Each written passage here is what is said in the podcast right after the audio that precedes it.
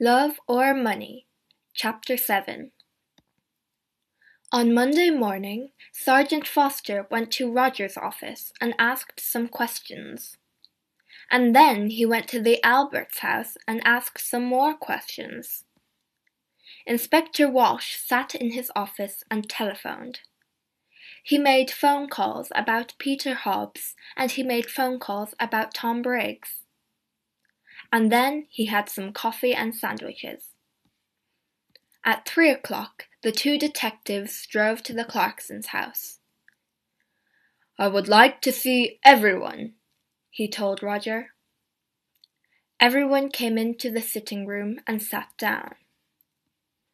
Inspector Walsh stood in front of the windows and looked at them, one by one. I want to talk to you. Someone killed Molly Clarkson. Someone put sleeping tablets in her hot milk and killed her. Nobody wanted to tell me the true story, but now I know the true story, and I'm going to tell you. The two dogs came slowly into the room and sat down at Diane's feet. It was very quiet in the room. The inspector looked at Albert. Mr. King, your wife is very ill and needs a nurse. You told me this. You didn't tell me about your house. You're selling your house next month because you need the money. Albert was angry. Last year I asked Molly's husband for some money, and he said yes. But then he died in an accident. Accident! Diane cried. That was no accident. Mother killed Daddy because she wanted his money. Let's talk about you now, Diane, said Inspector Walsh. You visited your mother every month and you took money from her. Last month she gave you money for your television. This month she gave you money for your telephone. Every month you told your mother, It was no accident. You killed Daddy. I'm going to tell the police. Your mother was afraid of the police, so she gave you the money. But in the end, she wanted to stop you. She told Dr. Pratt, no more money. She told Dr. Pratt on Thursday, and on Saturday she died. You took the hot milk to your mother. What did she tell you? Diane began to cry. I loved Daddy. He always gave money to me. He loved me. It was Mother. She didn't love Daddy, and she didn't love me. Diane stopped. The dogs got up and went to the door. It's true. I took a lot of money from Mother.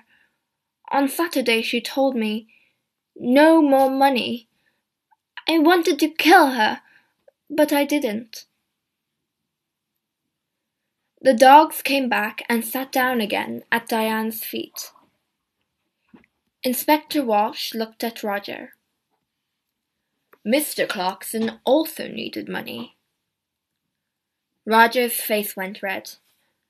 Don't tell them, please. Mr. Clarkson lost his job last month. He has no money, but he has an expensive house and an expensive car. He likes expensive things. His sisters looked at him, but Roger put his hand over his eyes. Don't talk to me. It doesn't matter now, Diane said. Mother is dead and we have a lot of money. You don't need a job. Roger's face went red again. Be quiet, Diane. Now, Inspector Walsh began again. Peter Hobbs is a very angry young man. Mrs. Clarkson was not very nice to him. He got the sleeping tablets from the shop. But did he put the tablets in the hot milk? I think not. Tom Briggs wanted half the garden for his farm. He was in the kitchen that night. Did he put sleeping tablets in the hot milk? I think not. Suddenly, it began to rain. For a minute, everyone watched it through the window. Jackie took a cigarette from her bag and began to smoke. But someone wanted Peter Hobbs to come into the kitchen that night. She wanted everyone to see him and listen to him, Inspector Walsh said. She? I don't understand, Roger began and stopped. Inspector Walsh moved away from the window and sat down. I'm going to tell you the true story now. Miss Clarkson, you wanted Peter Hobbs to come to the house that night. He was very angry with your mother because of that letter. He said, I want to kill her. And you wanted everyone to hear that. Why? Jackie's face went white. It's not true. What about Diane? You found the empty bottle in her bag. Diane stood up. In my bag? Jackie, what are you talking about? Be quiet, please, and sit down, Inspector Walsh said. He looked at Jackie. It's true. We found the bottle in Diane's bag. But how did you know that? We didn't tell you. You did! Before! You told me before! No. We found the empty bottle in Diane's room. We told you that. You talked about Diane's bag. We didn't tell you. Sergeant Foster wrote it all down. Inspector Walsh looked carefully at Jackie. A long time ago you knew Tom Briggs. He was the gardener here, and you loved him. But your mother didn't like him. Jackie put her hands to her head. No, no!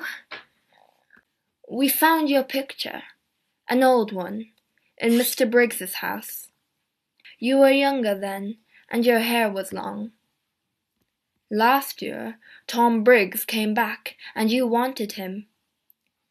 He loved you, too, but he had no money. He wanted the garden for his farm. He wanted money. He wanted you. But your mother said no. In the end, you wanted to kill your mother. And you did kill her. Your mother went downstairs to see the dogs, and you put the sleeping tablets in her hot milk. Later, you put the empty bottle in Diane's bag. Jackie stood up. Her eyes were dark and afraid. You don't understand, she cried. Mother gave me nothing. In all those years, I wanted to be happy, to be with Tom. That's all. I love Tom and he loves me, but Mother said no, always no. Then she began to cry. Nobody looked at her.